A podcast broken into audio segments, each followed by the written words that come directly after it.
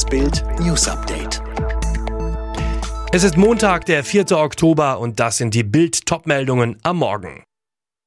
Heftiger Jamaika-Flirt zwischen Union und FDP. Lauterbach sicher, wir bekommen ein Ampelbündnis, Jamaika wäre nicht stabil. Die Bayern sind doch schlagbar. Nach einem sonnigen Tag folgten in Berlin die Dunkelheit und das Warten auf die Ergebnisse des Verhandlungsmarathons. SPD mit der FDP, die Grünen mit der SPD und dann auch noch die Union mit der FDP. Große Überraschungen, eher Fehlanzeige, aber Union und FDP flirteten augenscheinlich heftig miteinander. CSU-Generalsekretär Markus Blume im Anschluss an das Gespräch, das war ein guter Start der Lust auf Mehrmacht. In den wesentlichen inhaltlichen Punkten liegen wir ganz eng beisammen. Sein FDP-Kollege Volker Wissing ergänzte, wir haben kein Interesse an irgendeiner Hängepartie. SPD und Grüne entwickeln einen eigenen Schwung. Grünen-Chef Robert Habeck. Der große Unterschied ist vor allem auch, dass die SPD seit vielen Jahren in der Regierung ist, während FDP und Grüne in der Opposition ihre Programme erarbeitet haben. Trotzdem stellte Habeck fest, wir haben auch bei der SPD eine Bereitschaft gefunden, tatsächlich noch einmal neu zu starten, eine Dynamik zu entfachen. SPD und FDP sehen Herausforderungen vor sich, FDP-Generalsekretär Wissing, klar ist, dass es Klippen gibt. Auch wenn SPD, Grüne und FDP bislang noch nicht einmal die Aufnahme von Koalitionsverhandlungen vereinbart haben, ist SPD-Gesundheitsexperte Karl Lauterbach überzeugt, dass Rot-Grün-Gelb die nächste Bundesregierung bilden werden. Lauterbach sagte am Sonntagabend in Bild TV, ich bin fest davon überzeugt, wir bekommen ein Ampelbündnis. Dies sei aus seiner Sicht ein gutes Bündnis. Moderne Sozialpolitik der SPD, aggressive Umweltpolitik der Grünen, Digitalisierungs- und Freiheitsrechte der FDP. Jamaika also eine Koalition aus Union, Grüne und FDP wäre nach den Worten Lauterbachs nicht lange stabil, wenn es überhaupt dazu komme, denn jeder weiß, da wären die Zentrifugalkräfte zu groß. Die brandenburgische CDU-Bundestagsabgeordnete Jana Schimke hat die Corona-Politik von Bundeskanzlerin Angela Merkel und der von ihr geführten Bundesregierung scharf kritisiert. Schimke sagte am Sonntagabend bei Bild TV, Deutschland sei ein Land, das sich immer mehr in die Spaltung bewegt und in dem Nichtgeimpfte in eine Ecke gestellt und diffamiert werden. Ihr mache Sorge, dass der Friede in unserer Gesellschaft immer mehr gefährdet wird. Schimke, die auch stellvertretende Bundesvorsitzende der Mittelstands- und Wirtschaftsunion ist, sagte in dem Bild Polit-Talk weiter, im Gegensatz zu anderen Staaten wie Dänemark habe man sich in Deutschland entschieden, weiter den Kurs der Zurückhaltung zu fahren. Dies liege unter anderem an Merkel. Sie frage sich, warum kommen wir nicht raus aus dieser Situation, Warum sind wir das Land der Bedenkenträger in dieser Frage? Der Fall um den Dreifachmord von Starnberg wird immer bizarrer.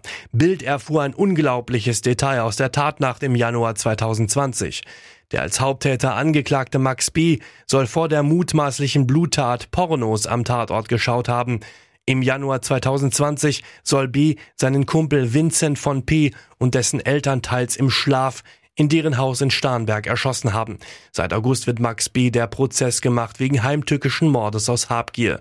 Sein Freund Samuel V. ist ebenso angeklagt, er soll Max B. zum Tatort gefahren, ihn später auch wieder abgeholt haben.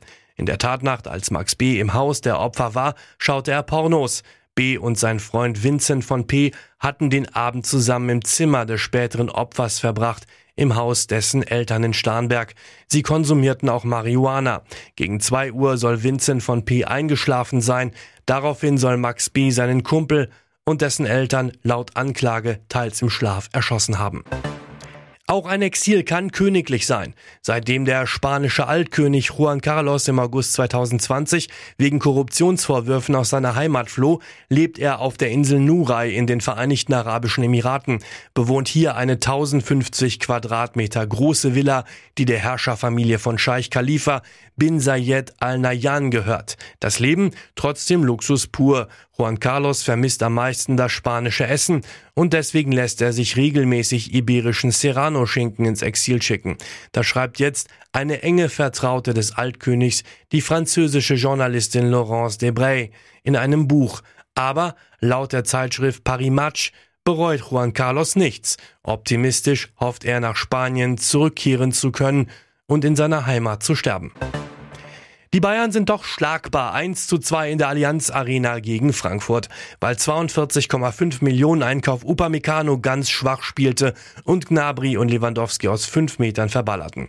Der Trainer nach dem Spiel bei The Zone, Niederlagen schmerzen immer, die heute ebenfalls A, weil es die erste ist, B, weil es total vermeidbar war und weiter, ich glaube, wir haben ähnliche Dinge nicht richtig gemacht, die wir auch schon in den letzten Spielen hatten, die der Gegner da nicht ausgenutzt hat. Heute wurden wir bestraft. Wir hatten genügend Chancen, um auch Tore zu machen. Wir haben immer viel getroffen, heute nicht.